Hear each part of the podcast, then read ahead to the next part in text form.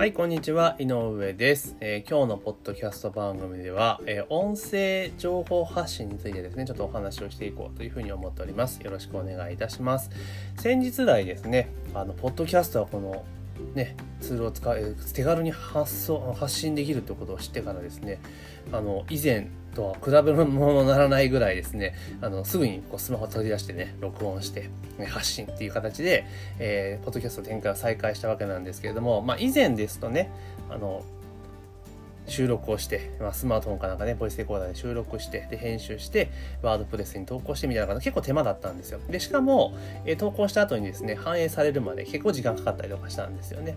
だからなかなかね、あの、こう、ふとは軽く配信できなかったっていうのがあるんですが、まあ、今回のね、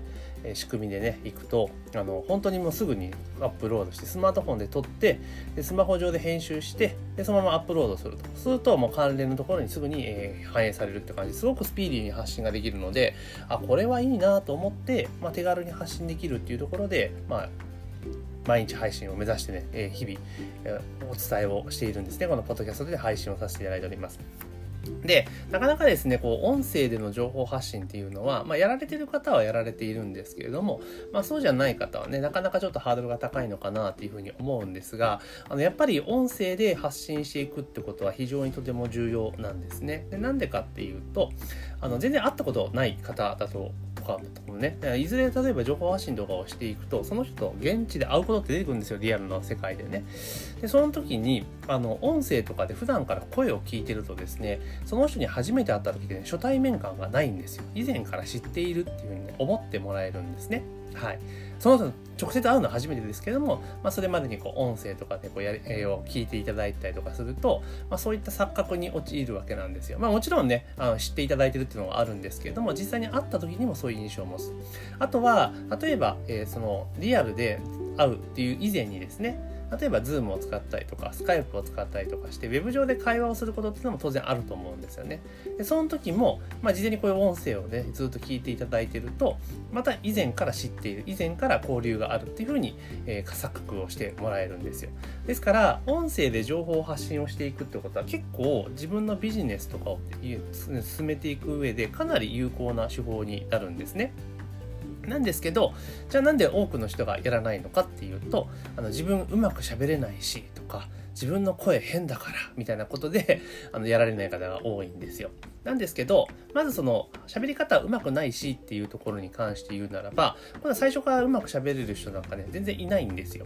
で、私も今でこそね、まあ今でもちゃんと喋れてないですけれども、まあなんとなく普通に喋ってますが、当然最初の頃っていうのは本当にタドタドしてたんですね。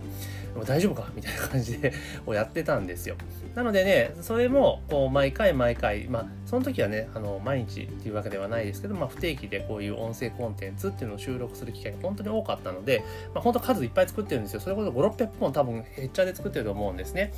で、そうなってくるとそこまで喋ってると、やっぱ全然苦なく喋れるようになるんですよ。で、ちょっとぐらい噛んでもあんま気にならなくなったりはするんですけれども、やっぱある程度数をこなしていくと、まあそれなりにまあ喋れるようになるなってところがあるんですね。だから、まあそれはもう本当に練習を重ねていくしかないですし、逆に、その最初の頃のなんか慣れてないタトタトしたのっていうのは、例えばずっと続けてきた時に、あのまた生きてくるんですね。なんでかっていうと、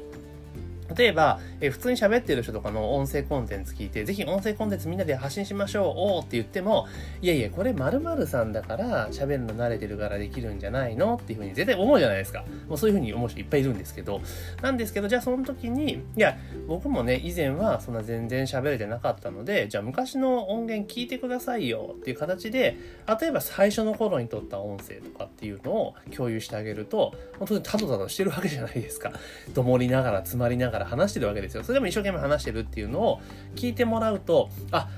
ちゃんとこれやり続ければここまで喋れるようになるんだっていうので、急にね、リアリティが湧くんですよね。リアリティ。現実感っていうやつですから、湧くんですよ。だからちょっとやってみようかなっていう気になるんですよね。で、私の場合、あの、YouTube チャンネルにですね、えっと、多分何年前だ？2013年頃 2013年か14年頃から、えー収録した、えー動画が若干残っているのであの音声入れた動画がですねそれ聞いてもらうともうマジマジ大丈夫かみたいな感じなんですよねだからそれ聞いてるとあなるほど本当に喋れるようになるんだなっていうふうに思われる部分もあると思いますしでこのポッドキャストもなんだかんだ言って多分ね、2015年ぐらいからのやつが残ってるはずなんですよ。最初の1番とか。で、そこら辺の音声を聞いていただいたら、なんか全然雰囲気も多分違うと思うんですよね。だから、継続的にですね、まあ、その音声っていうのを取っておくと、まあ、意外にちゃんとできる、誰でもこれできるようになるかなというふうに私は思っています。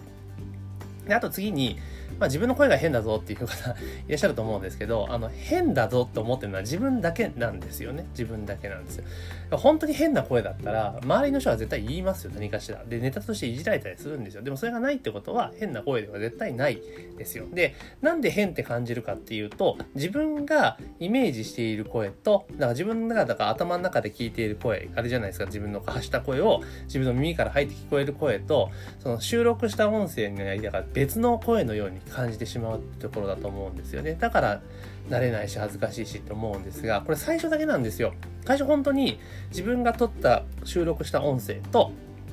あと自分が喋った声って全然違うって思うんですけど、これ何回も収録して何回も自分の音声を自ら聞いてるとですね、そのギャップがなくなります。で収録した音声がそのまま自分の声と同じになる時が来るんですよ。そんな、そんな来るって言ってもすぐ来ますんで、で、そこまで来るとね、全然気にならなくなっちゃうんですよね。だから私も収録した音声は、基本的にも一発撮りですから、あの、パーッと聞き流しても終了すぐ公開します、するんですけども、やっぱ一通り聞くんですよね。その時も最初は嫌でしたけど、もう慣れちゃうと全然気にならないんですよ。あ、ここここ入れようとかっていうのが出てくるので、なので、あの、音声配信、音声の情報発信っていうのは非常に有効ですし、まあ、できないとか慣れないとかそういうのは、あの、必ずですね、数とかこなしていくと解消ができるっていうところがあるので、まあ、ぜひですね、あの、今皆さんスマートフォンお持ちじゃないですか。なので、あの、ほんと手軽に発信できるんですよ。あの、音声でね。で、やっぱ文字で書こうとすると結構大変じゃないですか、文章に落とすのって。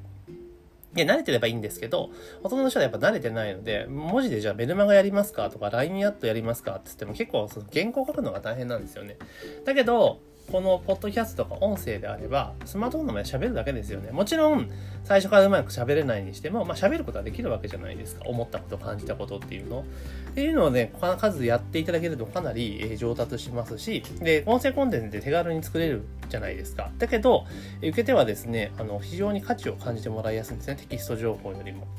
なのでそういったことも考えて、で、こう手軽にバンバン作っていくと、本当数量産ができるんですよ。で、そうすると、例えば100本とか200本とかすぐできちゃうんですよね。で100本とか200本とかの音声コンテンツが束になったら、それって立派な特典コンテンツにもできるし、当然販売用のコンテンツにも使うことができるんですよね。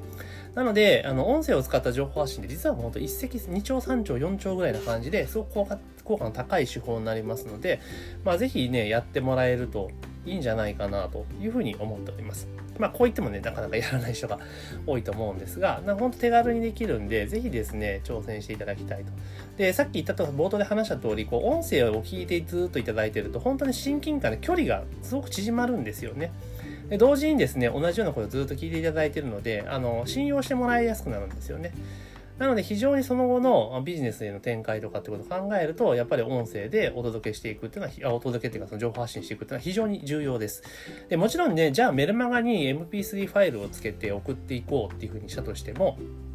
まあなかなか聞かないですよね。よっぽどじゃない限り。うん、なんで聞かないんですよ。だってメルマガって基本的に音聞くためじゃないじゃないですか。文字で読むためじゃないですか、撮ってるのって。でそこに音声っていうのを持ってっちゃうと、やっぱなかなかね、聞いてもらえなくなっちゃうんですよ。だけどこのポッドキャストってそもそも音声を聞くものなんで、あの数は少ないかもしれませんが、確実に聞いてくれる人は増えてくるって感じなんですね。ですから、音声の情報発信をしていきつつ、まあある程度慣れてきて情報発信固まってきて、まあ認知度が若干上がってきたなっていう空気を見たら、まあメールマガジンとか LINE 公式アカウントとか始めて、テキストでも情報発信というのをやっていくのもありなんじゃないかなというふうに思います。なので、まずは今何も発信をしていないのであれば、ちょっとハードルは高いですが、音声の情報発信、ね、ポッドキャストを使った音声での情報発信というのにチャレンジすると、何かと効率的でいいんじゃないかなというふうに思っております。というわけでですね、今日は、まあ、音声の情報発信というところで、おテーマにですね、お話をさせていただきました。で、あの、私自身もメールマガジンをですね、ちょいちょい出しておりますので、この動画の説明欄に、あ、ポッドキャストの説明欄にですね、えー、メールマガの URL とか貼ってありますので、まあ、そちらの方をご確認いただいて、ご購読いただけたらありがたいなというふうに思っております。というわけで今日はですね、音声についての情報発信についてのお話をさせていただきました。またですね、ちょっとこれ関連する情報を次回の、えー、ポッドキャストでもお話をさせていただこうというふうに思っております。というわけで今回のポッドキャストは以上になります。ありがとうございます。